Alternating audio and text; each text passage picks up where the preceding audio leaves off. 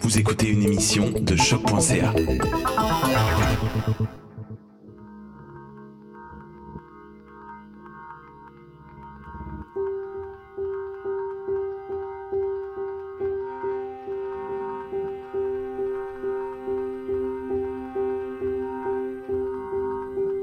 Il y a de ces histoires qui sont difficiles à déterrer. Prisonnières de la terre gelée, captives des glaces. Les histoires enterrées six pieds sous terre qui ne reverront jamais la lumière du jour sont légion. Il arrive qu'aucun document ni aucune archive ne survive, et c'est parfois mieux ainsi. À jamais figé dans le temps, je crois que certains événements ne doivent pas être racontés à la légère aux descendants, qui n'en comprendraient peut-être pas la signification. Il peut être dangereux de propager une histoire ancienne sans en connaître l'impact sur l'auditeur, et ce pour une raison bien simple. Chacun de nous y accordera un sens nouveau, empreint de nos croyances, nos préconceptions et nos préjugés. Nous jugeons ce que nous ne comprenons pas, tout comme ce qui est différent de nous. Qui sait ce que nous pourrions en déduire, et quelles en seraient les conséquences? Avec le temps, les histoires deviennent paraboles et légendes, comme un morceau d'époque, criant de vérité, que l'on aurait repeint à quelques reprises et auquel on aurait collé quelques babioles, pour qu'elles restent pertinentes. Une vérité peut avoir plusieurs angles, une origine insaisissable, complexe à démystifier, à comprendre. Parce que nous n'y étions pas. Parce que nous avons changé, grandi, évolué. Les bribes d'informations se rendant de peine et de misère à nos oreilles sont torturées, déjouées, réorientées. D'une bouche à l'autre, les mots se transforment et présentent une profondeur nouvelle, des définitions différentes. Rien n'amenuit la portée des mots, mais ceux-ci se défigurent, altérés par l'érosion de son empreinte sur le monde. Les mots ne veulent pas toujours dire la même chose d'une personne à l'autre. Il faut les choisir judicieusement, car ils peuvent être aussi menaçants que la pointe d'un fusil. Pour l'histoire que je m'apprête à vous raconter, j'ai besoin d'aide. Un coup de pouce pour comprendre ces mots, ces gestes, et analyser les événements avec le bon œil, pas celui de l'homme blanc. C'est pourquoi j'ai invité Joanne Grégoire, conteuse et historienne inuite de la côte nord. Unukut, Joanne? Kwanui Pit? Unukut, Simon, Nakormink, Upayartuk Vunya, Asumarikuluk, Kanuinitunya, Ibili? Kwaninitunya. Nakurmik de te joindre à moi pour m'aider à comprendre ta culture. Par contre, Iki Nartuk. Ah, Ulumi Iki Nartuk. Iki Vunya Amalu Anuryuk. Kiovit, Isikinuk. Ilali Ulumi. Tunya Amalu. Nirtua. Ikupia Kipa Inui Unikauzi. On a une sacrée histoire à vous raconter. Assoyez-vous confortablement et serrez vos préconceptions sous les lits. Vous n'en aurez pas besoin. Laissez-vous porter par nos voix et le chant anxiogène du vent du nord. Je suis Simon Predge. Amalou, Yoana Grégoire Ovunya Inuk Ovunya. Et moi, Joanne Grégoire Inuk. et vous écoutez Ars Moriendi.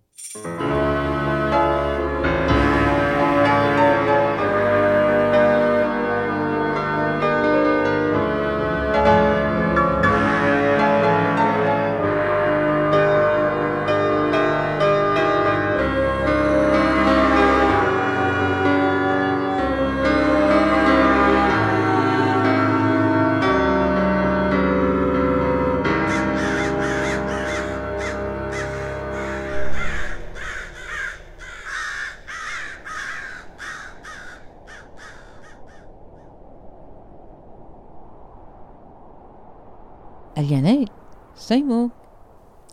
Pour commencer, j'aimerais vous aider à vous situer dans ce que l'on appelle le monde autochtone, qui devrait plutôt se dire Première Nation du Québec ou du Canada. On va rester au Québec et vous dire qu'il reste 11 nations différentes reconnues par le gouvernement et qui sont divisées en trois systèmes linguistiques.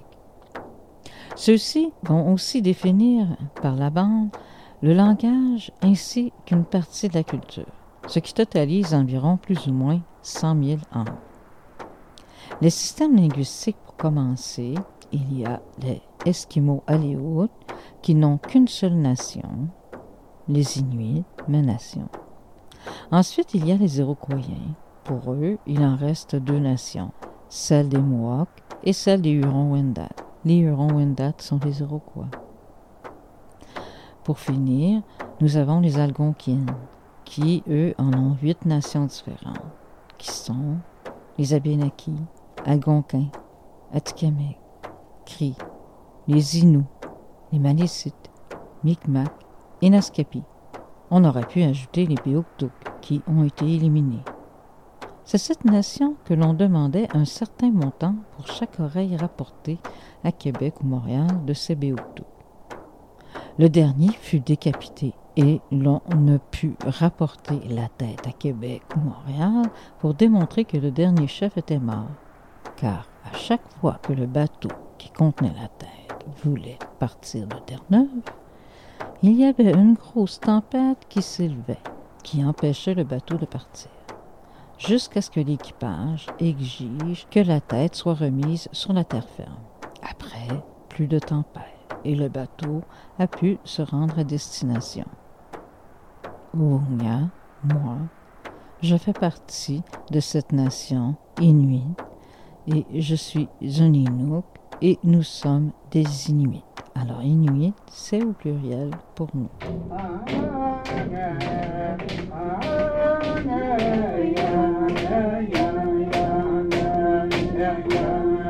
Comme euh, j'ai un accent québécois quand je parle, les gens me demandent Mais d'où viens-tu? Du Nunavik Du Nunavut Eh bien non. Je suis né sur la côte nord du Québec et mes ancêtres viennent aussi de la côte nord, plus précisément de la basse côte nord du Québec.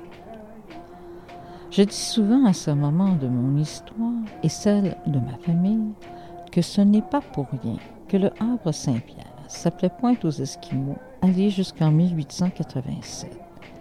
Les îles Mingan était le dernier point où nos familles, euh, mes ancêtres qui vivaient étaient installés. Et il y en avait euh, jusqu'à la pointe nord du Labrador. Ceux du Labrador nord étaient plus installés, mais venaient nous visiter en été, la température étant plus clémente. Nous sommes combien des nations, des chasseurs-cueilleurs à la base, car les Iroquois, eux, sont semi-nomades. Nous vivons en général dans des îlots, des igloos au pluriel, mais aussi dans des maisons semi-souterraines que l'on appelle kakmak, dont la charpente était faite de côtes de baleine. Le toit était recouvert de cuir cousu et par la suite recouvert de tourbières. On faisait deux portes, une à chagot et une porte d'aération sur le toit. De 20 à 60 personnes pouvaient vivre dans ces maisons semi-souterraines et c'est surtout ces maisons souterraines qui étaient fabriquées en basse côte nord. Pendant la saison de l'hiver, où le soleil se cache beaucoup plus, c'est à cette période que l'on transmettait les histoires, mythes, légendes de notre cosmologie. Les hommes, eux, conduisent le kayak, tandis que le humiak, grande barge fabriquée elle aussi de peaux d'animaux bien cousus très étanches, était conduit par les femmes et pouvait même avoir une voile sur ce humiak. Beaucoup de la nourriture euh, qui provient de la mer, ce qu'on appelle les moules bleus, phoques euh, loups des baleines, du saumon, la truite de mer, des morses et même parfois l'ours polaire. La toundra nous apporte des petits fruits, de la perdrix, des lièvres, des lemmings, mais surtout et surtout le caribou. Tout, tout pour nous. Mais euh, tout a changé avec l'arrivée des Français, des Anglais et les prêtres moraves. Comme dans bien des nations, si on parle de religion, cela a surtout commencé avec l'arrivée des missionnaires français jusqu'en 1759. Par la suite, ça a été les Anglais qui ont amené les prêtres moraves sur la côte nord du Labrador, que j'appelle mythique lorsqu'ils se sont finalement installés plus au nord euh, du Labrador, à part construire des missions protestantes, ils ont dès le début installé des postes de traite pour garder plus proche d'eux les Inuits et leur interdisant d'aller plus euh, au sud visiter leur famille, c'est-à-dire mes ancêtres. Alors les ancêtres de ma famille se sont fait isoler du reste des Inuits du Labrador et du Canada du même coup. Ce qui a amené à la perte de notre langage, l'Inuktitut, qui est aussi connu sous le nom de Inuktitut. Cette grande euh, séparation a ravagé les relations pendant des centaines d'années, quand on parle de plus de 200 ans. Cela laisse des marques profondes qui passent de génération en génération et qui s'est rendu jusqu'à moi.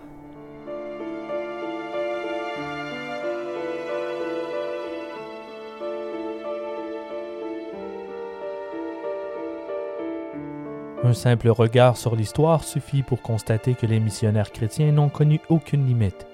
Aucune frontière n'arrêtait la parole du Seigneur, pas même le Grand Nord. Ces missionnaires, dont la tâche était de propager les saintes écritures, ont parcouru le monde, brandissant la Bible afin de convertir les non-croyants et baptiser les nouveaux disciples aux quatre coins du globe. Cette pratique de mondialisation religieuse tire son origine du Nouveau Testament. Selon les évangiles, elle fait partie de ce que l'on appelle la grande mission, donnée aux disciples par Jésus après sa résurrection. Dans l'Évangile selon Matthieu, au chapitre 28, les versets 19 et 20 se lit ainsi. Allez, faites de toutes les nations des disciples, les baptisant au nom du Père, du Fils et du Saint-Esprit. Apprenez-leur à observer tout ce que je vous ai commandé. Les missions chrétiennes ont toujours existé, en particulier suite aux grandes découvertes et au progrès de la navigation. Elles n'étaient pas uniquement synonymes d'endoctrinement. Les voyages de missionnaires incluaient aussi du travail humanitaire. C'était une manière de se rapprocher de ses disciples et croyants. Chaque nouvelle destination était une occasion de réadapter les principes de la foi chrétienne à la culture de l'endroit l'adaptation, moteur inévitable de toute évolution.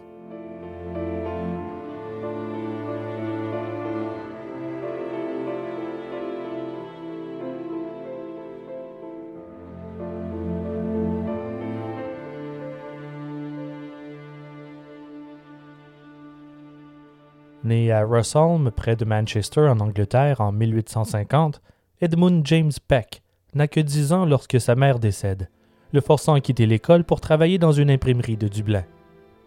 Trois ans plus tard, son père décède à son tour et il se retrouve orphelin. Il entre dans la marine en 1865 et y reste jusqu'en 1875. Lors de son dernier voyage à bord d'un navire nommé Hector, il organise des groupes de prière. Il a trouvé sa vocation. Dès son retour sur la terre ferme, il se consacre à l'étude de la théologie et des langues à l'Institut de la Société des missionnaires de l'Église de Londres. Au printemps de l'année suivante, l'évêque du diocèse anglican de Moononey sollicite une nouvelle recrue pour partir en mission sur son territoire qui s'étend sur une bonne partie de la baie du Thion et de la baie James au Canada. Edmund James Peck accepte le poste de missionnaire et part à l'aventure en juin 1876 à bord du navire Prince of Wales. La traversée dure trois mois. Il en profite pour étudier l'Inuktitut, la langue inuite, et le cri, langue algonquienne. Il en fera même sa spécialité. Il prononce d'ailleurs un sermon en langage cri à l'occasion de son ordination comme ministre de l'Église d'Angleterre le 3 février 1878 à Moose Factory dans la baie du Thon. Au cours de sa première année, il traduit les Saintes Écritures en langue inuktitut. Il publie un premier volume en 1878, Portions of the Holy Scripture for the Use of the Eskimo on the Northern and Eastern Shores of Hudson's Bay il publie un second volume en 1881. Ce qu'il souhaite, c'est étendre l'évangélisation au peuple inuit. Il fonde la première mission anglicane sur l'île de Baffin le 21 août 1894. La première église construite sur l'île de Blacklead, sur laquelle vivent alors 171 Inuits, est fabriquée en peau de phoque. Il fera aussi plusieurs séjours dans la baie de Cumberland et les régions voisines. En 1897, il publie un troisième ouvrage, The Four Gospels, Translated into Language of the Eskimo of Hudson's Bay, et réédite son premier livre. Peck réalise ses dernières translittérations de la Bible entre 1895 et 1917. À partir de 1905, il porte le titre de surintendant des missions dans l'Arctique. Bien qu'en 1903, la Church Missionary Society ait décidé de se retirer progressivement du Canada, consacre la plus grande partie de son temps à la collecte de fonds pour assurer la poursuite de l'évangélisation sur l'île de Baffin. En 1919, il rédige une grammaire et un dictionnaire en langue inuit. Malgré de faibles moyens techniques et financiers, Peck souhaitait résoudre à tout prix la question de l'implantation du christianisme chez les Inuits nomades. Ainsi, sur l'île de Baffin, comme dans ce qui deviendra le Nunavik dans la province de Québec, ces méthodes catéchistiques se sont toujours organisées autour de deux pôles la traduction, puis la mise en circulation rapide des Saintes Écritures. Peck a souvent recruté parmi d'anciens chamans, les premiers ministres chrétiens inuits. Ses pères l'ont baptisé l'apôtre des Inuits, mais on le surnommait Ukamak, qui se traduit par celui qui parle bien. Il décède le 10 septembre 1924 à Ottawa, laissant dans le deuil son épouse Sarah Ann Coleman et leurs trois enfants. La Bible traduite du révérend Peck, devenu le manuel des missionnaires du nord arctique du Québec, s'est retrouvée entre les mains d'un dénommé Ketoweik sur les îles Belcher. Nul n'aurait pu prévoir l'impact qu'allaient avoir les Saintes Écritures sur le clan Inuit.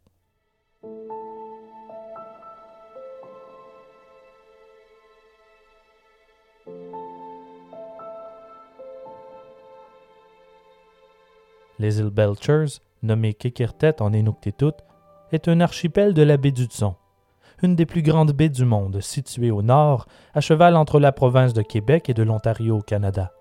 Elles font partie aujourd'hui du territoire du Nunavut.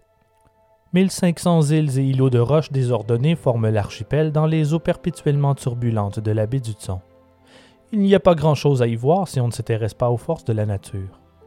Les îles se composent en grande partie de débris glaciaires, de rochers et de galets granitiques comme si une plaie béante y exposait les eaux de la terre.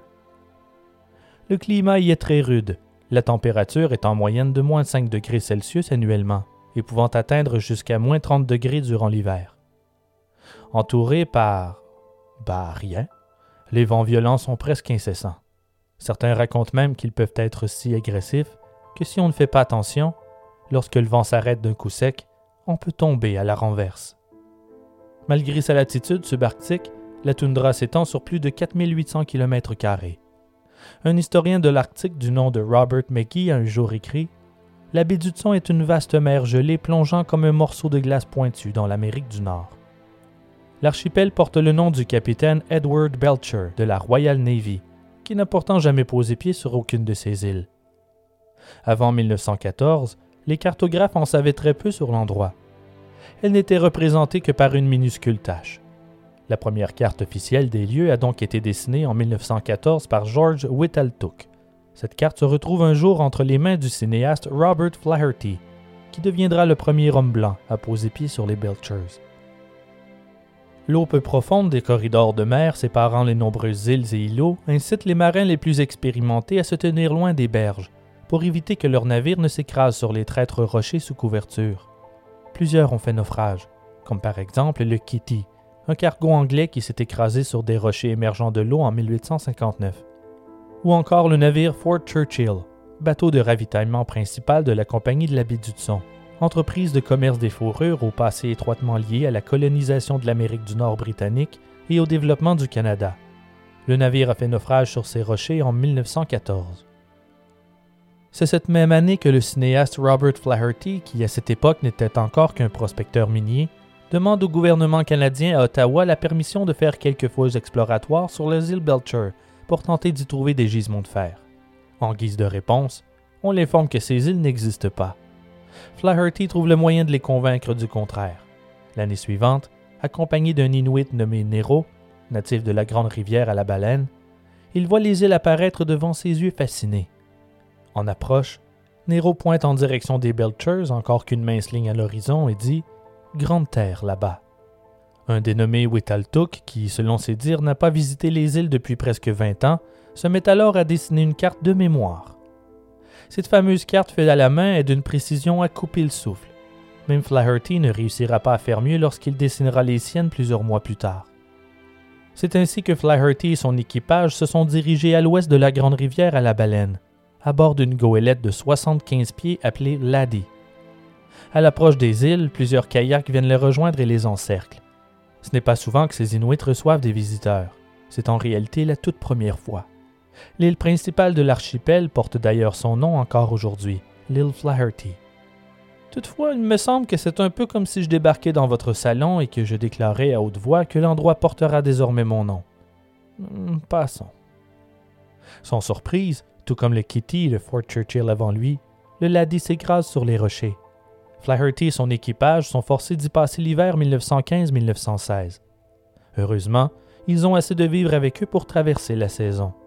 En quelque sorte, les Kikiktarmiut, qui veut dire peuple des îles, c'est ainsi que se nomment les Inuits des îles Belcher, venaient d'être rattrapés par la civilisation. L'explorateur polaire norvégien Roald Amundsen un jour décrit les Inuits comme les gens les plus heureux, les plus en santé, les plus honorables et les plus comblés qu'il lui ait été donné de rencontrer. Et il espérait que la civilisation ne les trouve jamais. Mais il est trop tard pour ça, et les conséquences seront désastreuses.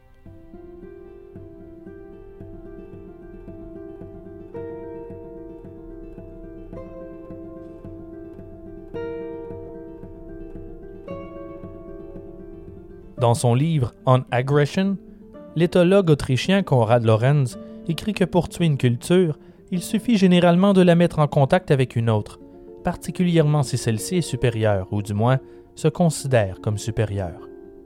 L'arrivée de Flaherty signifiait un premier contact avec le monde extérieur pour ces Inuits.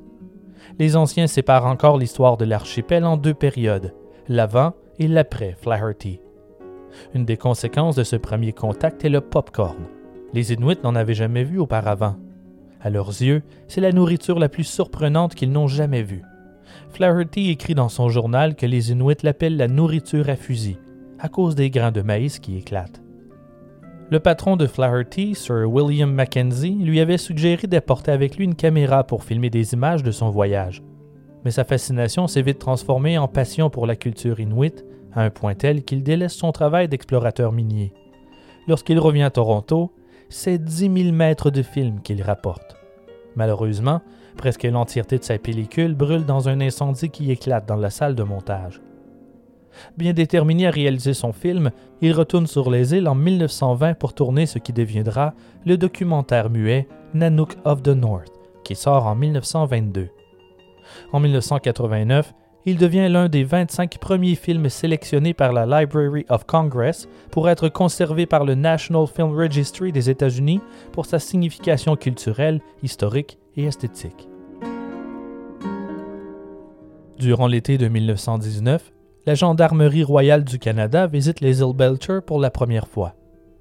Dans son rapport, le sergent décrit les Kikiktarmiut comme les gens les plus dépourvus qu'il a rencontrés mais je pense qu'il faut savoir lire entre les lignes. Je traduirais plutôt ses propos ainsi. C'étaient les gens les plus traditionnels qu'il a rencontrés. Pour les Inuits, tout possède une tarnique, c'est-à-dire une âme. Chez les Inuits, elle est double et elle est directement liée à son attique. Les oiseaux, les mammifères, les plantes, les nuages, les pierres, tout a une âme.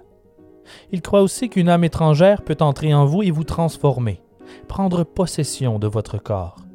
De cette manière, le voisin peut avoir l'apparence d'un Inuit typique, tout en étant un phoque ou même un renard à l'intérieur. Tout est connecté. L'Inuit ne fait qu'un avec la nature qui l'entoure.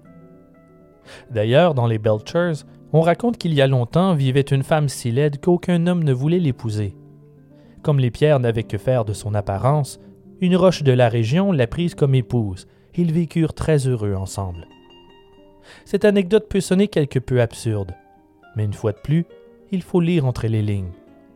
C'est une manière de dire que les Inuits vivent en parfaite communion avec Mère Nature. Comme les plantes, les pierres et les animaux ont une âme, ils peuvent aussi parler. Si vous vous concentrez assez fort et que vous savez écouter de la bonne manière, vous pouvez les entendre, ou du moins, c'était une croyance inuite. Une partie importante de ce qui explique notre survie en tant qu'espèce provient des histoires et des légendes transmises de bouche à oreille autour du feu, avant l'invention de l'imprimerie. Ces contes moralistes propageaient connaissance et divertissement, expérience et sagesse. Forcément, par la maladresse des effets du téléphone arabe, de l'évolution des coutumes et des anxiétés du moment, l'histoire grandit et se transforme au rythme des saisons et des générations. Dans une légende inuite, deux hommes se disputent à savoir laquelle des peaux a le plus de poils, celle du caribou ou celle du phoque. Ils commencent alors à compter les poils de leur peau respective, un à un, pendant des jours, jusqu'à ce qu'ils meurent de faim. Une autre légende issue des Premières Nations dit que nous avons tous deux loups en nous. Nous devenons le loup que nous nourrissons à l'intérieur. Notre histoire est basée sur des faits réels et vérifiables. Mais sous les effets du temps sur nos mémoires, que reste-t-il vraiment? L'interprétation. Il y a tant de manières différentes de s'imprégner d'une œuvre.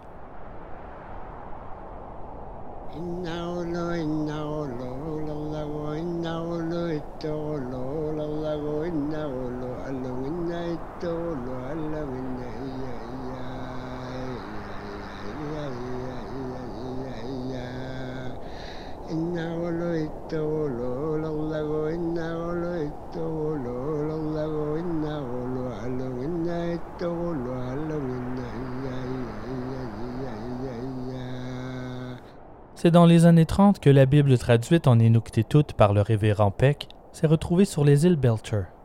Un Inuit nommé Ketowik devient par le fruit du hasard l'interprète des Saintes Écritures pour les autres Kikiktarmiut. Tous sont fascinés par le Dieu de l'homme blanc. Régulièrement, Ketowik leur lit des versets après de longues journées de chasse. À chaque fois, ils sont pendus à ses lèvres. À répétition, le conteur met l'emphase sur le fait que Jésus est bon et Satan est mauvais. Il parle de la fin du monde et du dévouement à Dieu qui les sauvera le jour de l'Apocalypse. Les Inuits deviennent persuadés que la Bible renferme de nombreux pouvoirs. Ketowick cite souvent ses versets favoris de la Bible de Peck, c'est-à-dire dans Matthieu 24, et je paraphrase Les disciples posèrent cette question Dis-nous quand cela arrivera-t-il et quel sera le signe de ton avènement et de la fin du monde Jésus leur répondit Prenez garde il y aura en divers lieux des famines et des tremblements de terre. Tout cela ne sera que le commencement des douleurs. Alors on vous livrera au tourment et l'on vous fera mourir, et vous serez haïs de toutes les nations, à cause de mon nom. Aussitôt, après ces jours de détresse, le soleil s'obscurcira, la lune ne donnera plus sa lumière, les étoiles tomberont du ciel, et les puissances des cieux seront ébranlées. Ce dernier verset, répété tel une comptine par Wake, fera basculer les Kikiktarmiut dans le chaos. Son interprétation change le sens des mots. Il en comprend que lorsque les étoiles tomberont du ciel, Jésus descendra des cieux. Toutefois, si l'on prend le temps de lire le chapitre 24 en entier, une meilleure interprétation des Saintes Écritures aurait pu éviter le terrible cauchemar sur le point d'éclore dans ce désert de glace. Matthieu chapitre 24 versets 10 et 11 alors aussi plusieurs succomberont, et ils se trahiront, se haïront les uns les autres. Plusieurs faux prophètes s'élèveront, et ils séduiront beaucoup de gens. Puis, versets 23 et 24, Si quelqu'un vous dit alors, le Christ est ici ou il est là, ne le croyez pas, car il s'élèvera de faux Christ et de faux prophètes. Ils feront de grands prodiges et des miracles, au point de séduire, s'il était possible, même les élus. Il fut un temps où les Inuits croyaient que trois sœurs habitant le ciel créaient le tonnerre, la foudre et la pluie. Le responsable du tonnerre s'appelait Kadlou, se traduisant par grand bruit. Celle de la foudre s'appelait Kwetu, se traduisant par celle qui frappe le feu. Et enfin Ignirtok, celle qui se charge de la pluie, qui se traduit par celle qui pisse beaucoup. Dans une histoire inuite recueillie par l'explorateur Knud Rasmussen, une nuit, alors qu'une femme était assise pour faire ses besoins, une pluie de météores est descendue du ciel pour entrer dans son sexe. À ce moment précis, elle était devenue une Agnyakuk, une chamane. Agnyakuk. Dans la cosmologie inuite, chaque étoile représente un ancêtre décédé dont la vie fut assez honorable pour que son âme ne soit pas prisonnière des profondeurs de la terre ou à l'ombre de la montagne de Tornget, où il n'y a que désert arctique, où les âmes vaguent seules et ne rencontrent aucune autre âme, ni aucun Inuit vivant. Par contre, ceux qui deviennent une étoile peuvent venir visiter les leurs sous la forme d'aurore boréale.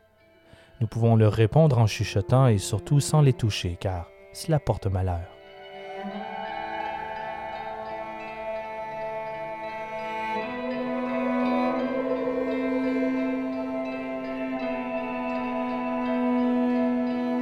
Un Inuit a un jour dit essaie de tuer le passé, il deviendra plus fort et sa colère sera plus grande. Comme un ours polaire sur lequel on tire, mais qu'on ne fait que blesser. Durant l'hiver de 1940-1941, la chasse est lamentable. On dirait qu'il n'y a pas un seul phoque dans l'océan. Idem pour les phoques d'eau douce dans le lac Kangualuk sur l'île Flaherty. Pas de morse ni de lièvre arctique non plus. Pour ce qui est des caribous, il n'y en a plus dans la région depuis 1880, quand une pluie étrange est tombée pour ensuite former une épaisse couche de glace. Les caribous n'arrivaient plus à creuser à travers le sol gelé pour atteindre le lichen, leur nourriture d'hiver. Ils sont tous morts de faim. Les jours et les nuits sur les îles Belchers peuvent paraître longues quand la faim tenaille. Le vent chantant sans cesse ses gémissements, la mer se brisant éternellement sur les berges gelées. Malgré le vide blanc à perte de vue, l'atmosphère peut être parfois étouffante.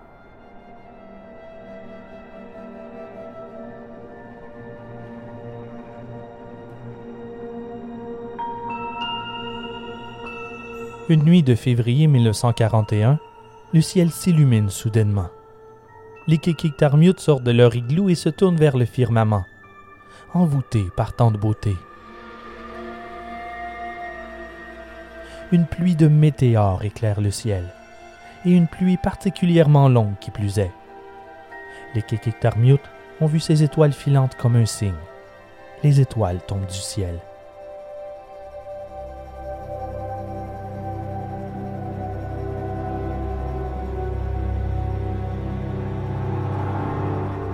À 27 ans, celui que l'on nomme Ouyirak se considère comme un Agnyakuk, un chaman.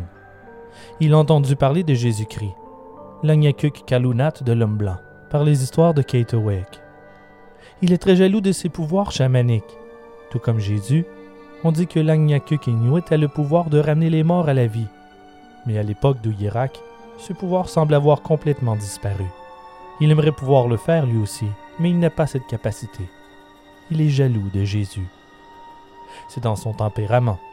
Il n'est pas très grand, à peine cinq pieds. Et à cause de cela, il manque de confiance en lui. Il ressent toujours le besoin de se prouver. À peine la pluie de météores terminée, Ouyirak se tourne vers les autres et se met à crier Je suis Jésus-Christ. Puis il pointe Peter Sala et déclare qu'il est Dieu. Peter Sala est le meilleur chasseur et le meilleur navigateur du clan il est aussi le plus grand et le plus costaud des Belchers en entier. On le reconnaît facilement à son chapeau melon, souvenir d'une de ses nombreuses expéditions. Tout le monde le traite avec beaucoup de respect, les étrangers aussi. Pour leur expédition de 1938, c'est lui que les scientifiques du Musée d'histoire naturelle Carnegie de Pittsburgh ont engagé comme guide.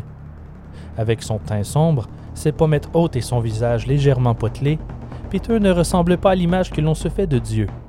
Mais peu importe il est le meilleur chasseur de la région. Suite aux déclarations d'Ouyirak, Peter affiche un air confus. Comment peut-il être Dieu sans le savoir se demande-t-il. Il ne sait pas quoi répondre, tout comme la plupart des membres du clan d'ailleurs. Ouyirak les convainc malgré tout. Il est Jésus-Christ. Peter est Dieu, ils doivent maintenant les traiter comme tels. Ouyirak se corrige plus tard en déclarant Je suis un Jésus ici pour préparer à la venue du vrai Jésus-Christ. De son côté, Peter doute de sa nouvelle identité. Il prend une journée ou deux pour y réfléchir et arrive finalement à la conclusion que oui, il est Dieu.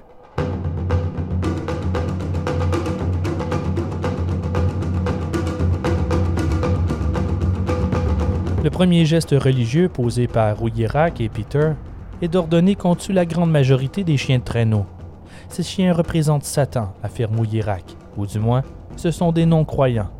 Il vaut mieux s'en départir. Mais ce n'est pas l'unique raison de tuer les chiens. Selon la Bible de Ketowick, le monde arrive à sa fin. Et quand le jour viendra, ils n'auront plus besoin de chiens de traîneau car ils auront la capacité de voler où bon leur semble. Les Kekiktarmiut ont faim. Ils ont peur de manquer de vivre. Et la plupart des membres du clan sont prêts à croire quiconque leur promet des jours meilleurs. À sa façon, c'est ce qu'Ouyirak prédit. Tout ce qu'ils ont à faire, c'est de croire.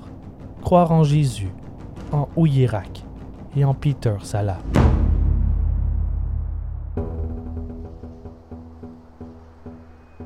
Pour ces Inuits nouvellement convertis, la simple idée de pouvoir voler est si attrayante que certains d'entre eux se sentent même obligés de couper leurs cheveux Ils croient que trop de cheveux pourraient les ralentir et les garder au sol. Ils empêcheraient leur voyage vers le ciel.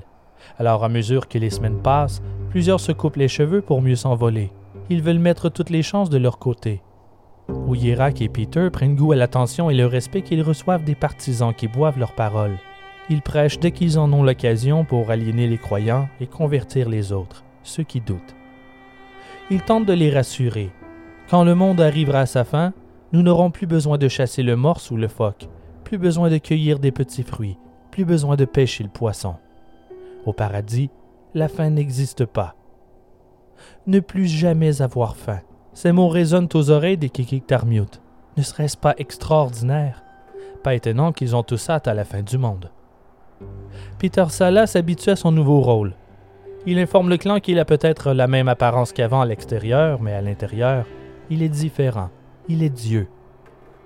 Bien entendu, ce n'est pas tous les Kikiktarmiut qui croient ce que le duo prétend. Un jour, en entendant Peter affirmer qu'il est Dieu une fois de plus, la jeune Sarah secoue la tête en guise de contestation. Elle lui dit Tu es Peter Sala à l'extérieur comme à l'intérieur. À ces mots, Ouyirak se choque et déclare en la pointant qu'elle est Satan. Il ordonne qu'on la retienne et deux hommes se jettent sur elle, empoignant chacun un bras pour la tenir en place. Puis Ouyirak allume un brûleur à gaz qu'ils utilisent pour cuisiner. On lui emmène Sarah il avance de force son visage à quelques centimètres à peine de la flamme du brûleur, comme pour mieux la voir. Et il déclare à nouveau Oh oui, elle est bien Satan.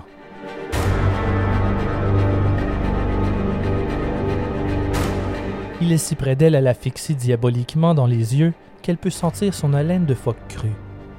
Elle tente de se libérer de l'emprise des croyants, mais elle a beau se débattre, ils sont plus forts qu'elle.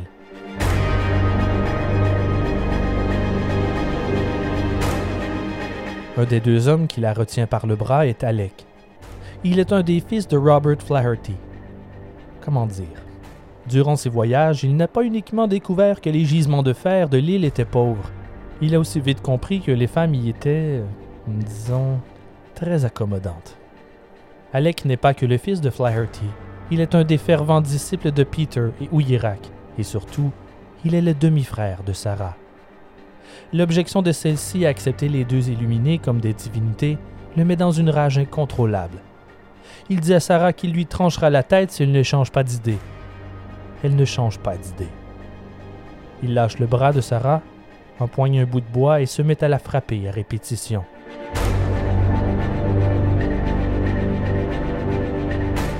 Puis deux autres membres tirent par les jambes sa dépouille inanimée à l'extérieur du grand igloo, le servant de lieu de réunion puis il la jette sur un banc de neige. C'est alors que Akinik, une adolescente, s'avance avec son fusil et se met à marteler son visage ensanglanté avec la crosse pour l'achever.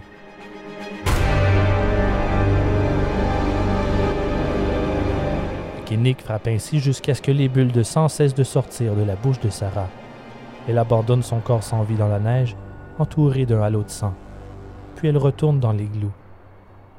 En entrant à l'intérieur, elle dit aux autres Mes mains sont gelées d'avoir tué Satan. Pouvez-vous m'aider à les réchauffer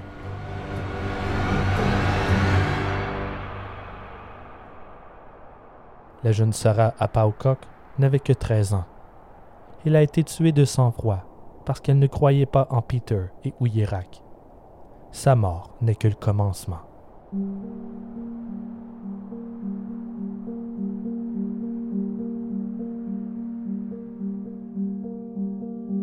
Les missionnaires anglicans du Nord ne se faisaient pas prier pour rappeler constamment aux Inuits que coudre ou cueillir des baies le dimanche, jour du Seigneur, est offensant pour Jésus. Et malgré la sévérité de ceux-ci, la Bible est encore plus stricte à ce sujet. Dans l'Exode 35, verset 2, on peut lire On travaillera six jours, mais le septième jour sera pour vous une chose sainte. C'est le sabbat, le jour du repos, consacré à l'Éternel. Celui qui fera quelque ouvrage ce jour-là sera puni de mort. S'il y a un mot que les premiers missionnaires ont brandi tel une arme, et ce en litanie, c'est bien Satan. C'est ainsi qu'ils nommaient le mal. Satan est tout autour d'eux, dans chaque recoin de la toundra. Les missionnaires ont vanté les vertus de la Terre sainte, affirmant que c'était le seul endroit où Satan ne pouvait les atteindre. Dans les années 20, un Inuk de l'est de la baie d'Hudson fut si inspiré par cette nouvelle qu'il a monté à bord de son kayak et s'est mis à pégayer vers la Terre Sainte. Il n'a jamais été revu.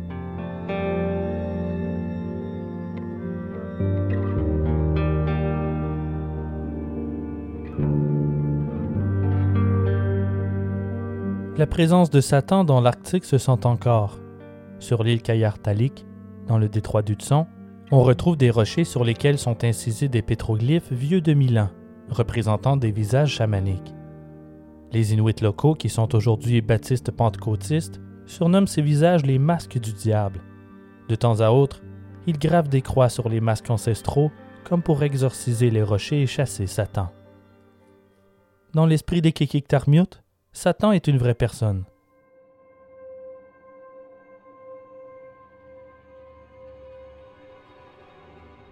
À 47 ans, Keitoweik, celui qui lit et interprète la Bible pour le clan, est considéré un ancien. Pour les Inuits, les anciens sont respectés et vus comme porteurs de sagesse. Sans l'ombre d'un doute, à cause de sa position avantageuse, Keitoweik devait être persuadé que les autres l'écouteraient lorsqu'il déclarait que Peter n'est pas Dieu et qu'Ouyerak n'est pas Jésus. Mais les croyants ont cette fâcheuse tendance à ne voir que ce qu'ils veulent bien. Et le délire collectif en progression a remplacé la logique, éliminant tout intérêt pour la sagesse. La mère de Peter, fervente croyante de son fils, réagit fortement aux propos de Ketoweik. Elle hurle qu'il est Satan. D'autres se mettent de la partie et pointent dans sa direction en criant Satan, Satan. Peter se lève pour affronter Ketoweik. Leur dialogue a été rapporté ainsi.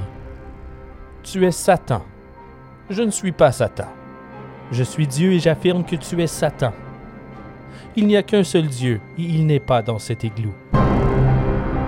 Devant le déni de Ketowayik de l'accepter comme son Dieu, Peter arrache une latte de bois d'une des plateformes faisant office de lit, prend son élan et abat la latte dans le visage de son opposant. J'ai frappé Satan en pleine gueule, déclare-t-il.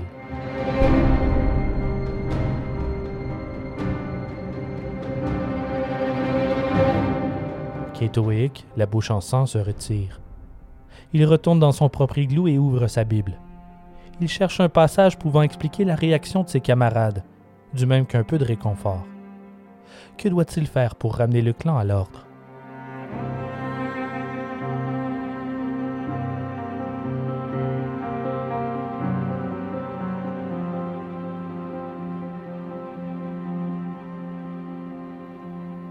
Le lendemain matin, Ketoweyik est réveillé par le mur de son abri qui s'effondre sur lui. C'est Peter Sala, armé d'un harpon dans chaque main. Il détruit l'igloo à grands coups de pied. Peter lance son harpon et transperce l'épaule de Ketoweyik, l'épinglant au sol. Il rugit Regarde-moi, car je suis ton Dieu. Mais sa victime détourne le regard. Il refuse de lui donner ce qu'il veut. Regarde-moi, j'ai dit, je suis Dieu. Rien à faire il conteste et ne lui accorde pas ce plaisir. Il ne le reconnaît pas comme son Dieu. Il ne le regardera pas.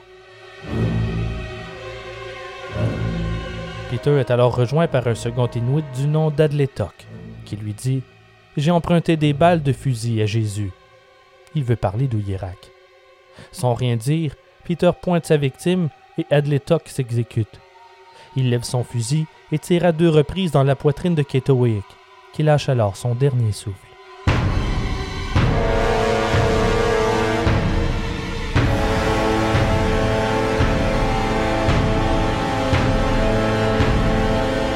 Comme si ce n'était pas assez, Adletok envoie un coup de pied sur la dépouille. Peter enfonce ensuite son deuxième harpon en plein visage de Ketowick et hurle J'ai tué Satan. À ce stade, le clan en entier devient méfiant. Ils ont tous peur d'être les prochains. Les parents avertissent leurs enfants. Il faut être d'accord avec tout ce que Dieu et Jésus dit dorénavant. Ne leur dites jamais non, même si ce qu'ils prétendent ne fait aucun sens. Les Kekiktarmut sont sur le qui-vive. Personne n'est à l'abri. Peter pouvait toucher les gens, mais Dieu, lui, les harponne. À partir de ce jour, il ne lâche plus son harpon. C'est avec celui-ci qu'il pointe et qu'il se fait respecter. Le clan n'a d'autre choix que de faire tout ce qu'on leur ordonne.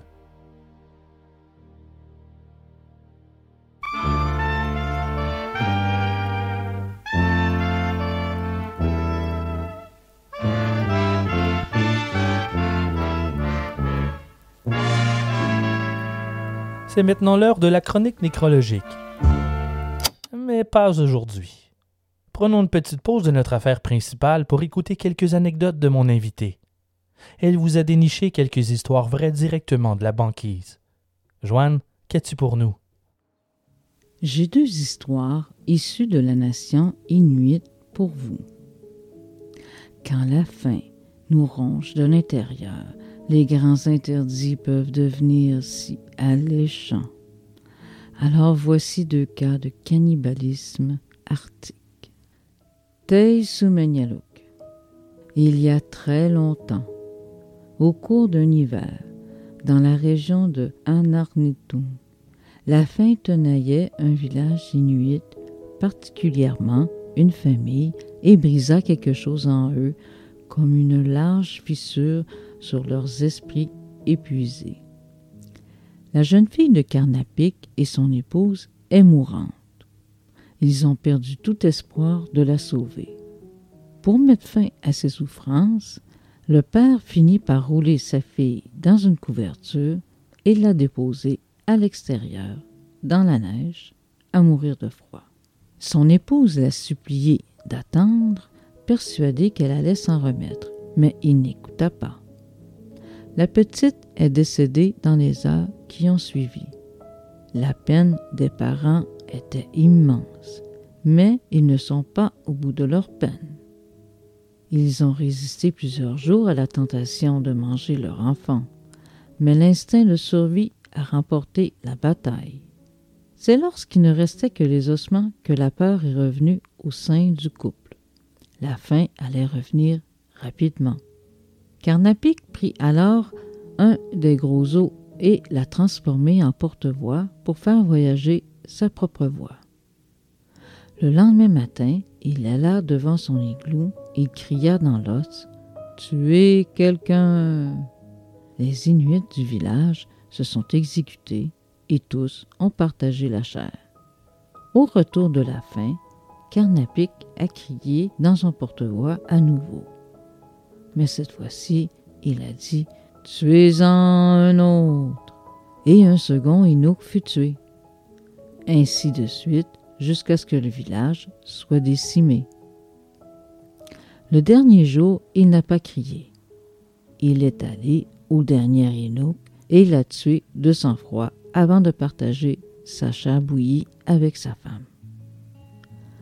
Peu de temps après, deux voyageurs qui passaient par là ont remarqué de la lumière sortant de l'igloo de Carnapic. Ils se sont approchés et c'est là qu'ils ont vu le couple en train de se nourrir de chair humaine. En les voyant, Carnapic lui a crié Nous ne sommes plus inuits ni humains, nous sommes devenus des êtres supranaturels. Puis il leur a raconté la tuerie. Les voyageurs ont pris peur et ils se sont enfuis sans jamais se retourner. Plus personne ne revit Carnapic et son épouse. Je me demande si leurs âmes rôdent toujours dans les parages de la région de Arnarnitum.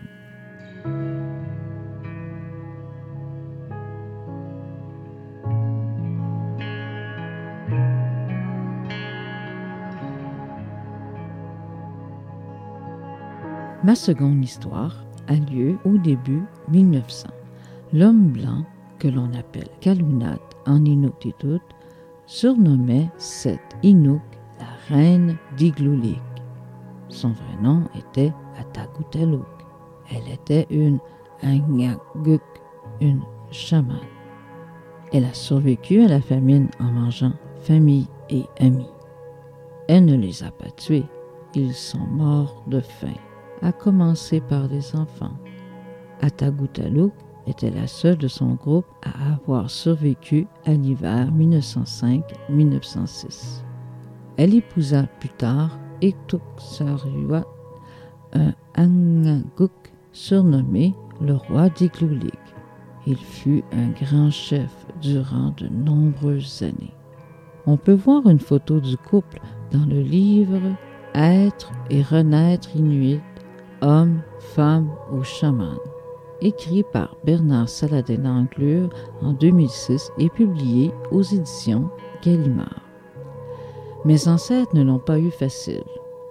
Aujourd'hui, je suis une Inuk devenue presque végétarienne et même parfois végane. Ces histoires se transforment en légendes qui se sont modelées sur des millénaires, de génération en génération. Les protagonistes deviennent des créatures mythiques aux apparences monstrueuses dont le message se perpétue.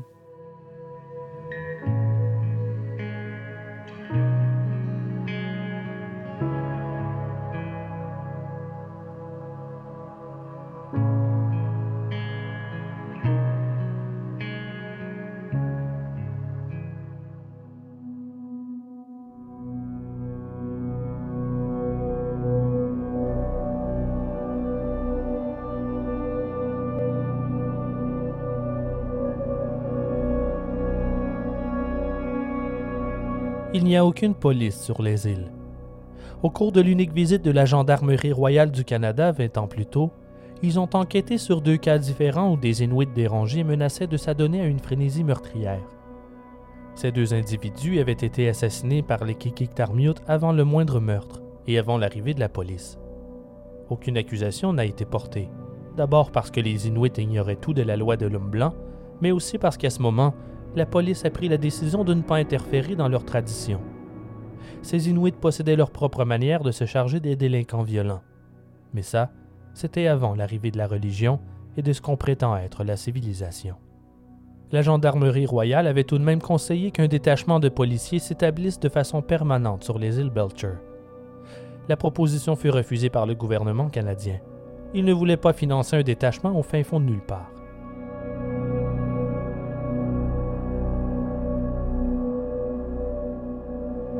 À la fin du mois, sous les ordres de Peter et Ouyirak, les Inuits déménagent leur camp sur l'île Tukarak, en espérant que la chasse y serait meilleure. Ils emmènent bien sûr leur nouvelle religion avec eux. Ouyirak parle de plus en plus de la fin du monde. Il ne croit pas que ce serait une si mauvaise chose en réalité, excepté pour les non-croyants, cela dit. Il promet de tuer quiconque le contredira, à moins qu'il soit un bon chasseur.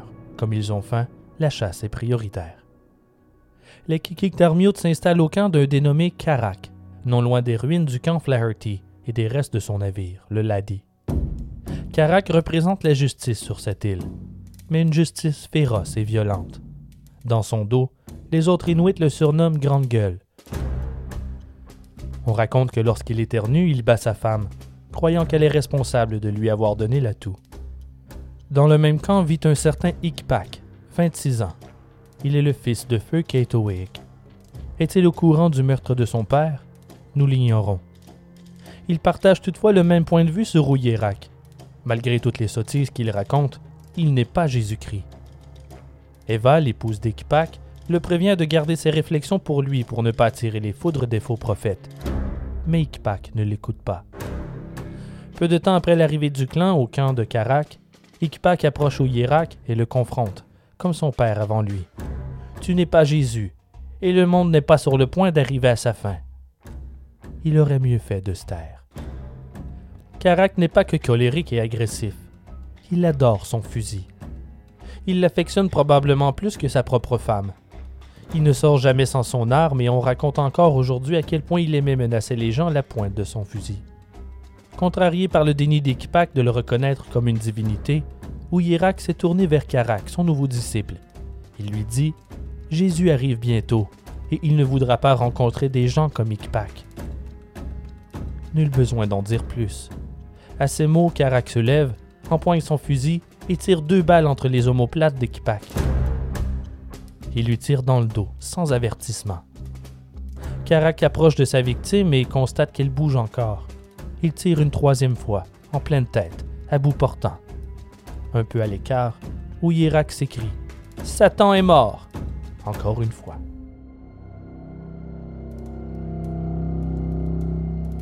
Alors qu'on amène le cadavre de son époux un peu plus loin, Eva déclare qu'Ikpak était un homme mauvais, qu'il était Satan, qu'il n'a eu que ce qu'il méritait.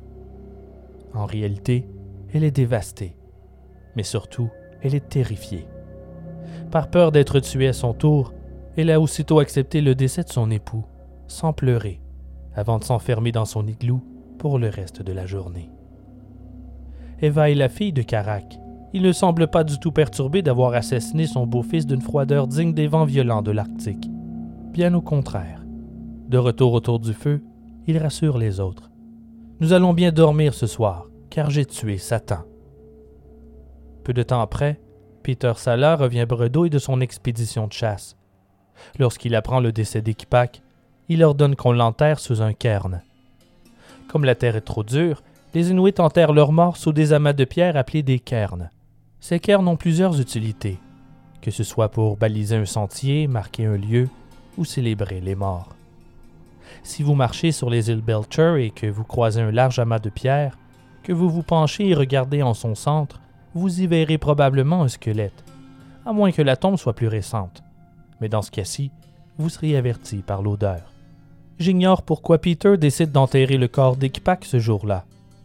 Ketoweyik et Sarah n'ont pas eu droit au même traitement. Est-il en train de s'adoucir? A-t-il des remords? Qu'importe ses raisons, Karak, lui, n'est pas d'accord. Satan ne mérite pas de funérailles. Peter fulmine et rétorque simplement Je suis Dieu. Il n'en fallait pas plus pour convaincre Karak, qui aussitôt se met au travail.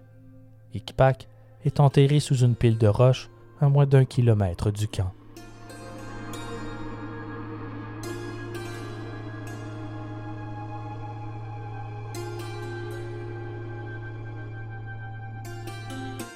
L'homme est le prédateur principal de l'homme. Mais il n'y a pas si longtemps, si nous n'étions pas attentifs à notre environnement, nous risquions d'être mangés.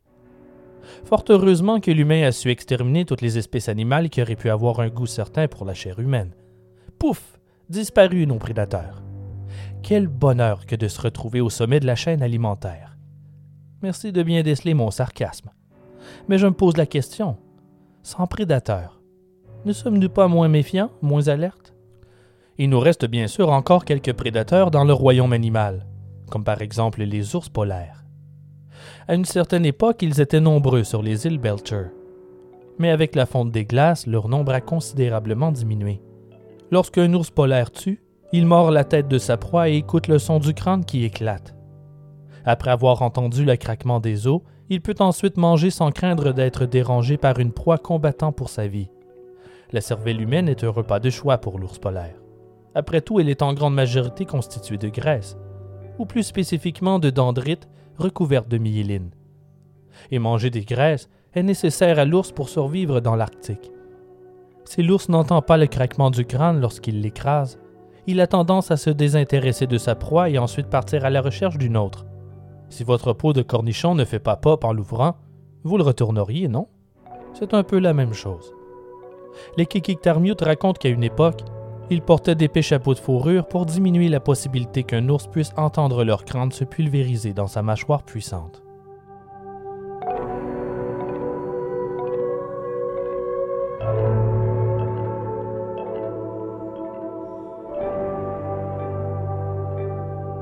Le talent de Peter Sala à lire les conditions des glaces fait de lui un guide précieux pour Ernie Rydell. Il l'engage plusieurs fois par an comme guide pour se rendre au poste de la Hudson's Bay Company longeant la grande rivière à la baleine, pour récupérer du courrier et faire quelques emplettes sur l'île Tukarak. Le 12 mars 1941, Ernie et Peter se lancent dans un voyage de trois jours en traîneau à chien. Les vents froids foudroyants et bien aiguisés entaillent leurs visages et forment des crêtes de glace là où se trouvaient leurs sourcils. Durant le voyage, Peter répète souvent qu'il est une mauvaise personne, mais sans élaborer.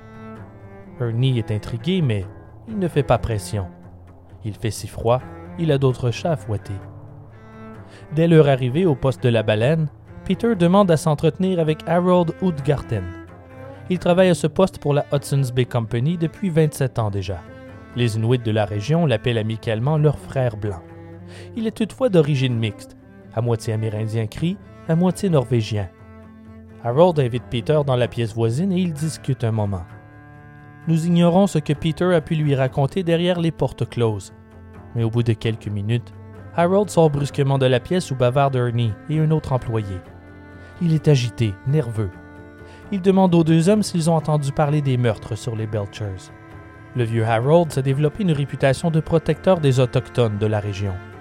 C'est probablement pourquoi Peter l'a choisi pour lui parler des meurtres. Nous ne saurons jamais s'il s'est lui-même impliqué dans l'affaire. Harold envoie aussitôt un télégramme depuis le magasin vers le quartier général de la Hudson's Bay Company, localisé à Winnipeg.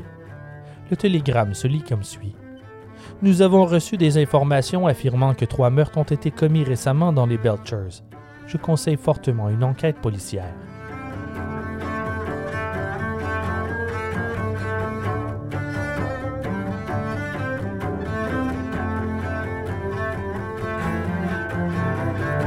Pendant ce temps, sur l'île Camsell, la situation est encore plus étrange depuis leur départ de l'île Tukarak. Les relations sociales entre les Kikiktarmiut ont beaucoup changé. Les proches de Peter Sala sont de fervents croyants, ce qui a resserré leurs liens. Pour d'autres, la nouvelle religion divise. Mais comme ils ont tous peur de devenir le prochain Satan, personne n'ose parler en mal de cette foi nouvelle. Croyez en lui, ou vous périrez. Le choix est limité. Mina, 25 ans, est la jeune sœur de Peter Sala. Elle aime beaucoup l'idée d'avoir des liens de sang avec Dieu, et pourquoi pas le Seigneur comme petit ami? Peu de temps après qu'Ouyerak se soit proclamé Jésus, Mina a laissé l'homme avec qui elle habitait, un dénommé Moose, pour emménager avec Ouyerak. Depuis, elle a changé. Elle a un comportement de plus en plus erratique. Elle savoure sa position de pouvoir. Personne n'ose la contrarier. Le 29 mars, le sol du camp en bordure de mer est comme un miroir. La température est de moins 15 degrés Celsius et les grands vents ne font pas de cadeaux. Peter est toujours au poste de la baleine, tandis qu'Ouyirak et la plupart des hommes du clan sont partis chasser de l'autre côté de l'île depuis un bon moment déjà, laissant derrière les plus âgés, les femmes et les enfants. Tout à coup, sans avertissement, Mina court d'un igloo à l'autre en criant que la fin du monde est à leur porte et que le Seigneur arrive enfin. Elle est surexcitée. Jésus s'en vient nous cueillir pour nous amener avec lui au paradis. Vite, sortez, il faut aller sur la banquise pour rencontrer notre Seigneur. Certains lui demandent pourquoi il ne pourrait pas venir les rencontrer au chaud dans leur igloo, et elle répond seulement que ce n'est pas la bonne façon. Puis, irritée par la nonchalance de quelques-uns, elle perd patience. Mina est une femme puissante et robuste. Elle commence à pousser les gens vers les berges, puis sur la banquise, aidée par Kumudluk, sa sœur. Ceux qui n'avancent pas assez rapidement ou qui résistent sont fouettés avec le fouet à chien de traîneau. Et elle sait s'en servir. Il n'est pas rare que l'on voit un chien manquant un œil ou une oreille. Elle prend goût au claquement du fouet et elle commence à fouetter n'importe qui, presque à l'aveugle, les femmes comme les enfants. Elle les fait avancer de force de plus en plus loin sur la banquise. Rendu à un certain point, Kumudluk s'arrête et réalise que ce qu'ils font n'est pas bien. Elle rebrouche chemin, seule sans venir en aide à quiconque, n'osant pas s'opposer à sa sœur. Mina est en pleine euphorie. Elle sautille, elle danse et hurle en poussant et en faisant valser la lanière de cuir sans pitié de son fouet. Viens, Jésus, viens! Puis soudainement, elle les fait s'arrêter et leur ordonne de retirer tous leurs vêtements. C'est nu que nous devons accueillir notre Sauveur. Elle s'élance à travers les Kikiktarmiut et commence à leur arracher les vêtements sur le dos, elle retire de force les camiques des enfants pour les lancer à bout de bras. Elle déchire même les vêtements de sa propre mère âgée. Malgré le vent glacial qui poignarde leur chair dénudée sur la banquise, personne ne résiste, possiblement en partie par excitation d'être emporté par Jésus dans son grand kayak vers le ciel. Mais ça a probablement plus à voir avec la peur de subir les éclats de violence de Mina, qui a totalement perdu le contrôle. Elle lutte pour retirer les parkas, les kamiks, les pots de phoque, pour les éparpiller en criant ses ordres au nom de Jésus. Les enfants qui pleurent, le foie qui craque, sans parler du froid qui est en train de les tuer à petit feu. Tous grelottent si fort que l'on entend presque les os claquer. Les lèvres tournent au bleu. Et Mina, hurlant Jésus, en levant ses bras vers le ciel. Tout le monde est nu, agenouillé sur la glace, s'approchant dangereusement de l'hypothermie, à l'exception de Mina, qui préfère accueillir le Seigneur habillé de la tête aux pieds. La douleur est si féroce que quelques adultes décident qu'ils en ont assez. Ils retrouvent leur sens. Moose, l'ex-époux de Mina, de même que Anna Otelik, l'épouse de Peter Sala, enfilent une peau et leur camix. Ils attrapent chacun un enfant dans leurs bras et courent vers la berge. Ils reviennent, s'emparent d'un autre enfant et courent le mettre au chaud au camp. Puis un autre et un autre. Aide-nous avec les enfants, s'écria Otelik à Mina. Sinon, ils vont mourir de froid. Ce n'est pas grave s'ils meurent gelés, répond Mina. La fin du monde va arriver et tout se passera bien pour eux.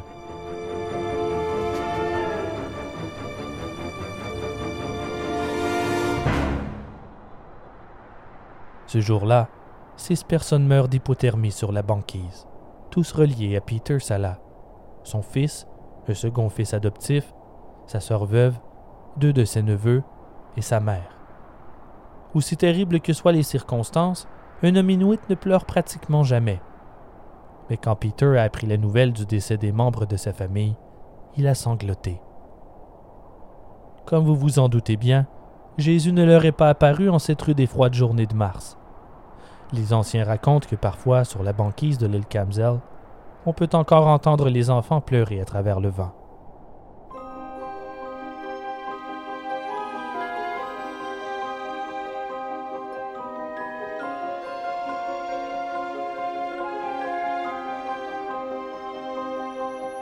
Peter Sala et Ernie Rydell sont de retour sur les îles Belcher le 2 avril 1941. Dès la découverte des six morts de froid, Ernie s'empresse d'envoyer un télégramme à la Gendarmerie royale du Canada depuis le poste de l'île Tukarak. Il se lit comme suit.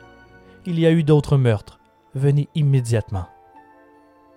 À proximité de son camp, il a dessiné une piste d'atterrissage improvisée dans la neige avec les fonds poudreux de ses sacs de charbon et il a attendu, en fixant le ciel, l'arrivée de la police.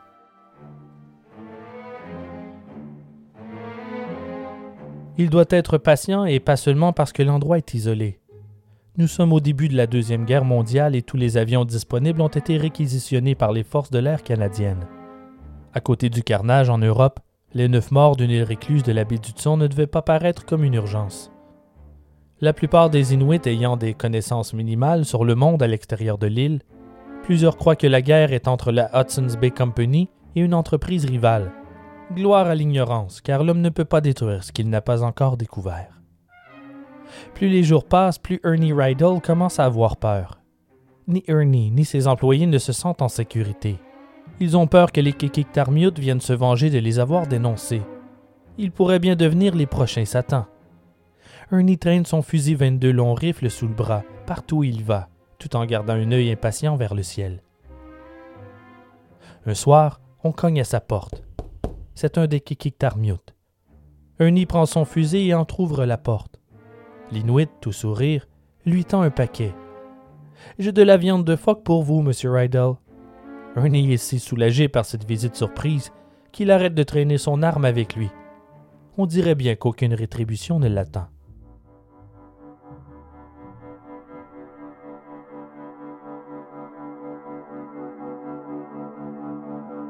Finalement, la gendarmerie réussit à mettre la main sur un vieil avion monomoteur décrépit. Ils doivent d'abord le réparer puis y installer des skis pour se poser sur la banquise. Lorsque l'avion est enfin prêt, il s'envole pour la rivière Grande Baleine, puis les îles Belchers. La plupart des Kikiktarmiut n'ont jamais vu d'avion de leur vie. Ils sont fascinés par la bête métallique qui atterrit chez eux, et ils se demandent de quel type d'oiseau il s'agit. Les gendarmes ne perdent pas de temps. Dès qu'ils posent pied, les Inuits les mènent au dépôt des victimes. Pour ces policiers, c'est une vision d'horreur. Le sang peignant la neige autour des corps est rouge vif. Le 15 avril, l'inspecteur DJ Martin envoie un télégramme à Ottawa, déclarant que neuf Inuits ont été tués et que les suspects ont été appréhendés.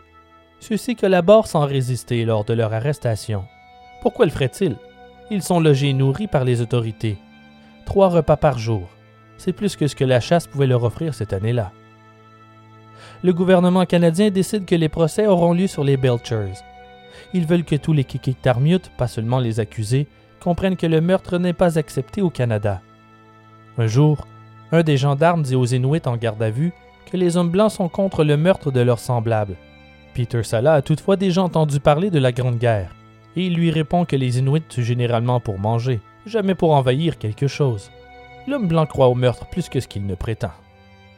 Le 18 août, le juge Plaxton, accompagné par une horde de journalistes, débarque sur les Belchers après deux semaines en mer à bord d'un navire goélette. Il serait venu plus tôt, mais il n'arrivait pas à trouver un avion de disponible pour les y amener. Ils sont accueillis par une cinquantaine d'Inuits souriants, ravis par ces rarissimes visiteurs. Même les accusés semblent heureux de voir ces nouveaux arrivants. Adletoc, en garde à vue, accueille le gendarme George Dexter en lui faisant un câlin, comme si c'était un vieil ami. On installe une grande tente au campement de la gendarmerie royale. C'est sous cette tente qu'aura lieu les procès, sur un sol de tourbe. On drape la table du juge Plaxton du drapeau du Royaume-Uni et un cadre de la famille royale est posé sur la toile derrière lui. Les Inuits présents ne comprennent pas pourquoi le juge porte une grande perruque blanche traditionnelle. Ils sont persuadés que c'est pour étouffer les sons d'éclatement de son crâne en cas d'attaque d'ours polaire. Il n'y a pas assez de chaises pour tout le monde. La plupart des Kikiktarmiut sont assis sur le sol, sur des pots de phoque. Une des peaux les plus fréquentes à cette époque sur les Belchers est celle des canards éders. Le nom de ce canard est à l'origine du mot édredon. Un des journalistes écrira plus tard dans son article que la tente est remplie de moiseaux.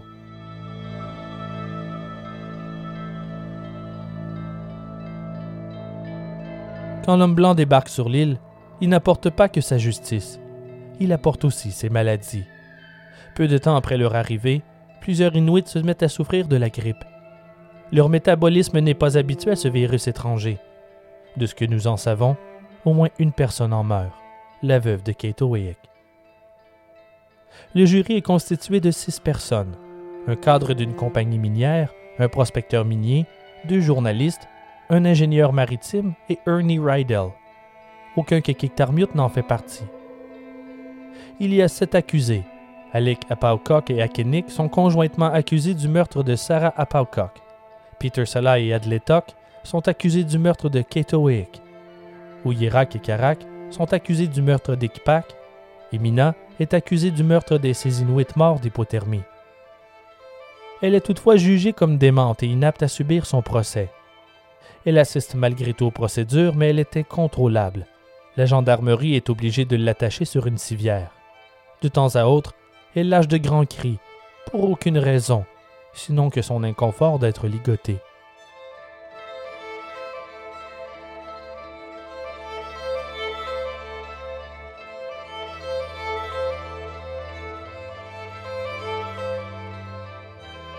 Un trappeur de grande baleine déclare à la presse que celui qui devrait être jugé devant le tribunal est celui qui a donné une Bible aux Inuits, ce livre qui a causé des querelles chez l'homme blanc depuis plus de 2000 ans.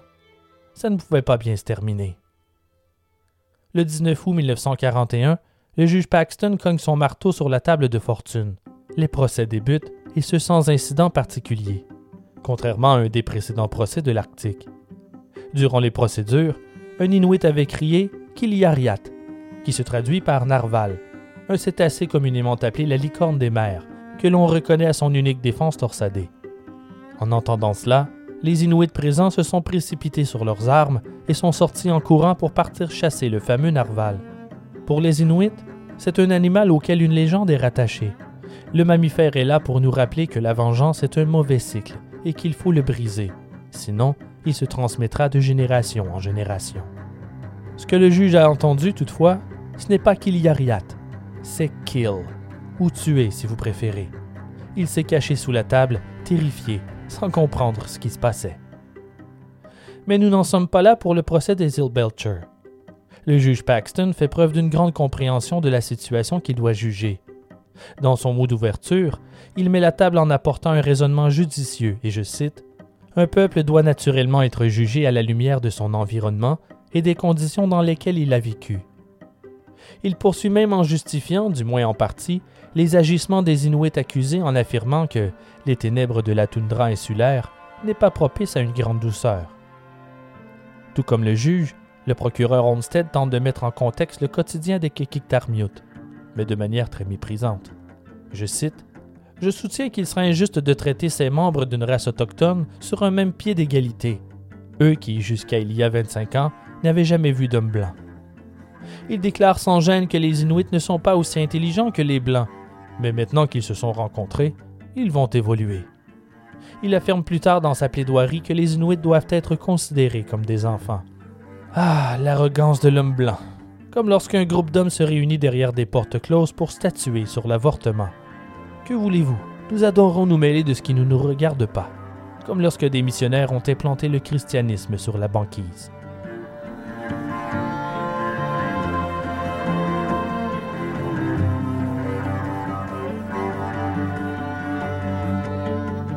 Alec Apalcock et Akenik sont les premiers à être jugés. Lorsque le juge leur demande s'ils croient encore que Sarah était en réalité Satan au moment du meurtre, ils répondent qu'ils en étaient persuadés, mais plus maintenant.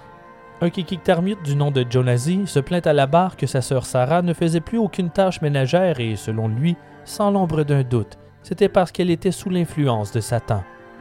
Le juge lui demande s'il croit toujours qu'elle était possédée et il répond Je crois maintenant qu'elle était juste paresseuse. Puis le juge Plaxton revient méprisant à son tour. Il parle des Kikiktarmute comme des enfants primitifs à la croissance mentale limitée. Après avoir fait remarquer qu'Alec et Yakenik n'ont jamais eu de soutien ni de conseiller religieux, le juge fait sortir le jury pour délibérer. Les Kikiktarmute interprètent mal leur départ, convaincus qu'ils sont sortis pour chasser. Pas question qu'on les laisse derrière. Ils se lèvent tous et se dirigent vers la sortie. Il a fallu plusieurs longues minutes pour les retenir et leur expliquer ce qui se passait en réalité. Peu de temps après, le jury est de retour avec un verdict. Non coupable pour cause de folie temporaire. Ils seront envoyés pour un examen dans un hôpital psychiatrique.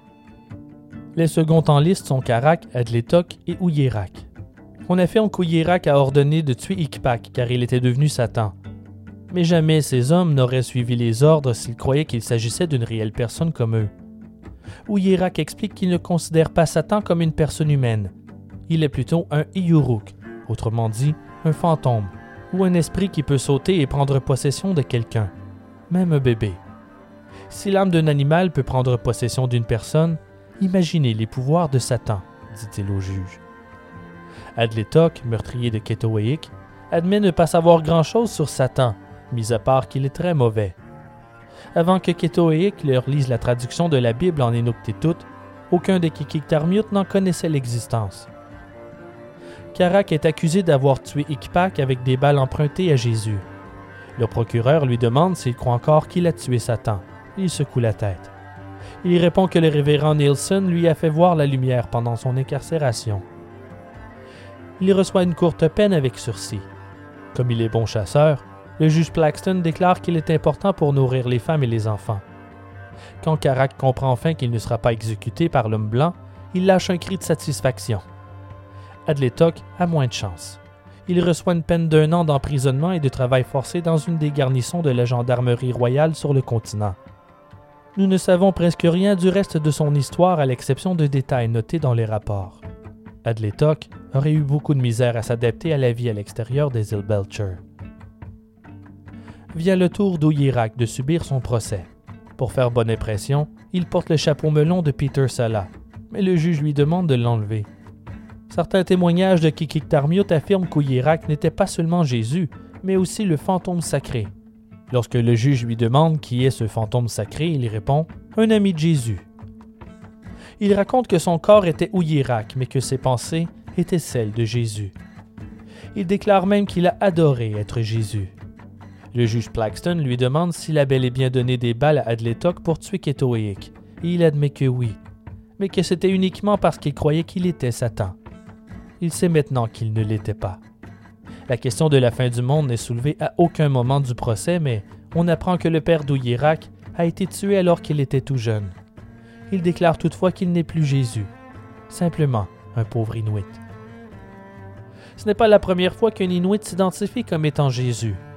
En 1924, sur l'île de Baffin, un homme du nom de Neakotea s'est autoproclamé Jésus.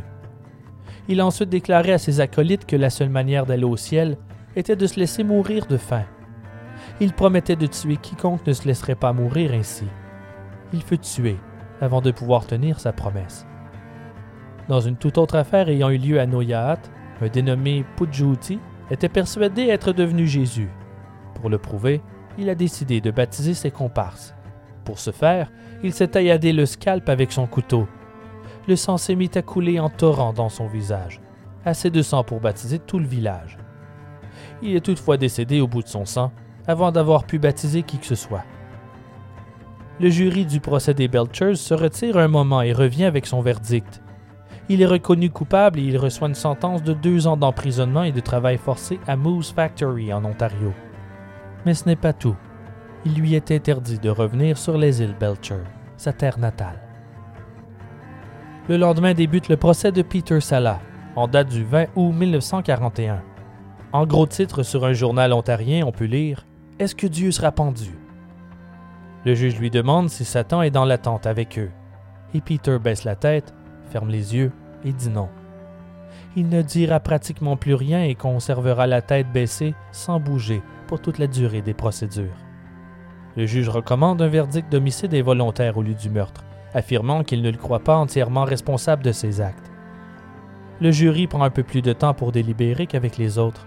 Peut-être ont-ils l'impression que Dieu doit être jugé plus méticuleusement. Il reçoit un verdict indulgent. Il est reconnu coupable d'avoir infligé des lésions corporelles graves à Kate il reçoit une sentence de deux ans d'emprisonnement et de travaux forcés.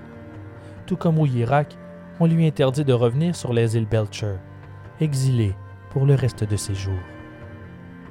Nous ne pouvons toutefois pas nier la clémence envers les Kikik-Tarmiut. La sentence aurait été beaucoup plus lourde si un homme blanc n'avait tué un autre. On monte les coupables à bord d'un navire, le Fort Charles, et on les installe dans la cale. Mina se débat tellement avec les gendarmes qu'ils improvisent une sorte de camisole de force pour la maîtriser et la montent à bord du Fort Charles à l'aide d'une élingue rattachée au mât du bateau, sorte de système de cordage et de poulies pour soulever du matériel sur le pont. Le matin du 21 août, le juge Plaxton et les procureurs quittent les Belchers à bord d'un petit avion monomoteur, en même temps que quitte le navire de la banquise vers le sud, direction Moose Factory. Mina reste attachée à un lit de camp pour toute la durée du voyage, puis de Moose Factory à Toronto en avion pour être examinée dans un hôpital psychiatrique. Alors qu'elle est sous sédatif, un prêtre anglican la baptise sans lui demander son avis. Il dira plus tard avoir trouvé que Mina avait une intelligence supérieure à celle de la plupart des Autochtones qu'il avait rencontrés auparavant.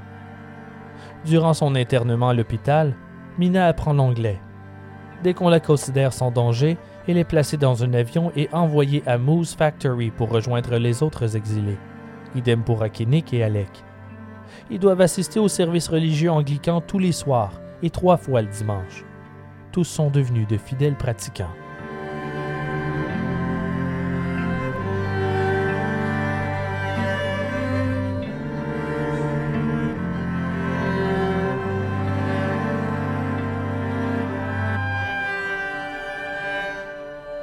Les autres prisonniers ont peur des Inuits au début. Ils ont entendu parler de ce qu'ils ont fait. Mais rapidement, ils baissent leur défense, tant ces Inuits sourient constamment. Jour après jour, forcés à couper du bois pour réchauffer les gendarmes, transporter de lourdes pierres pour façonner les routes, amarrer les bateaux qui vont et viennent sur la rivière Moose. Ouyirak tombe malade peu de temps après son arrivée. Il ne sort presque jamais de sa tente et passe la majeure partie de la journée à tousser et à pleurer dans son lit le médecin lui diagnostique une tuberculose pulmonaire. Puis c'est au tour d'Akinik d'attraper la tuberculose. On sait qu'elle n'a pas la variété pulmonaire car elle passe le plus clair de son temps à chanter Jesus Loves Me, sans tousser. En janvier 1942, on transporte Ouyirak au nouvel hôpital de Moose Factory. Ce devait être la première fois de sa vie qu'il dormait dans un vrai lit.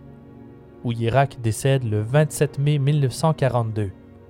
Mystérieusement, des tests post-mortem ont révélé qu'il ne souffrait pas de la tuberculose. Est-ce une erreur médicale ou si l'exil l'a tué à petit feu? Nous ne le saurons jamais. Un jour, Peter Sala tente de s'évader en volant un canoë, mais il est rattrapé sur l'île Charles et ramené derrière les barreaux. En 1945, Peter et Mina, toujours considérés comme des individus à risque, sont transférés à l'île Nastapoka, au nord de la Grande Baleine puis l'année suivante dans le village de Port Harrison, sur la côte nord-ouest de la baie du Tson. Peter est passé de Dieu à fervent adorateur de Dieu. Peut-être croyait-il que sa dévotion lui apporterait le pardon. Vers la fin des années 70, Peter subit un autre déménagement et revient à Grande Baleine. Il n'a pas le droit de retourner vivre sur les îles Belcher, mais il obtient le droit d'y mourir. En 1982, les autorités canadiennes décident que l'Inuit de 82 ans ne représente plus un danger pour autrui. Alors il réalise son vœu, retourner chez lui. Ses proches raconteront plus tard qu'il ne parlait jamais du massacre des îles Belcher.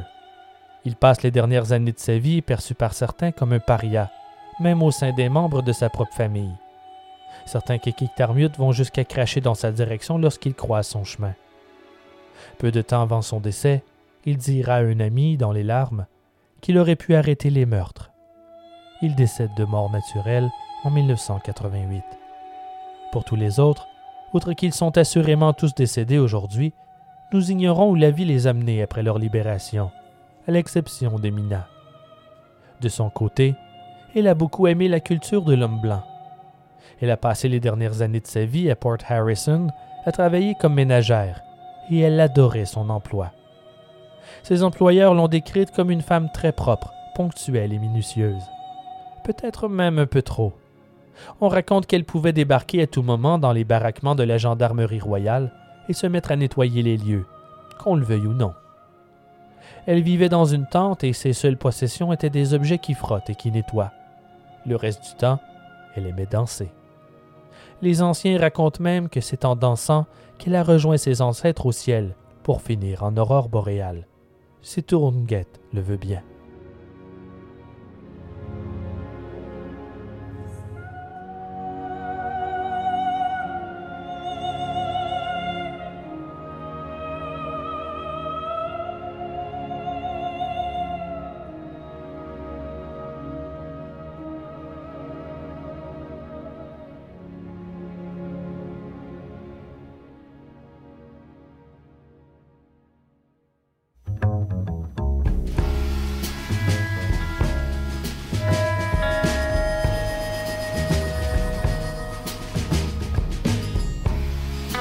Ars Moriendi est écrit et réalisé par moi, Simon Predge. Recherchiste, Annie Richard. Merci infiniment à ma collaboratrice, Joanne Grégoire, pour la co-réalisation de cet épisode, sans qui je n'aurais pas su percer le mystère des îles Belcher. Elle a participé à l'écriture et l'élaboration de l'épisode. Merci mille fois, Joanne, pour ta participation.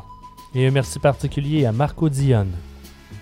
Notre histoire est en partie basée sur le livre At the End of the World, écrit par Lawrence Millman aux éditions Thomas Dune Books. Merci à choc.ca et un merci immense aux membres de la société secrète d'Ars Moriendi. Si vous souhaitez faire comme eux et aider l'émission, rien de plus simple. Joignez-nous sur Patreon. Pour le prix d'un café par mois, vous aurez accès à des exclusivités, des mini-épisodes inédits et les épisodes réguliers avant tout le monde tous les fonds serviront à l'amélioration de l'émission. Et en fait, depuis janvier, je ne travaille qu'à temps partiel à mon emploi alimentaire. Grâce à vos généreux dons, je suis maintenant en mesure d'investir beaucoup plus de temps dans ma passion, qui emplit vos oreilles d'horreur. Encore une fois, merci pour votre soutien. Ars Moriendi est aussi un livre publié aux éditions de l'Homme.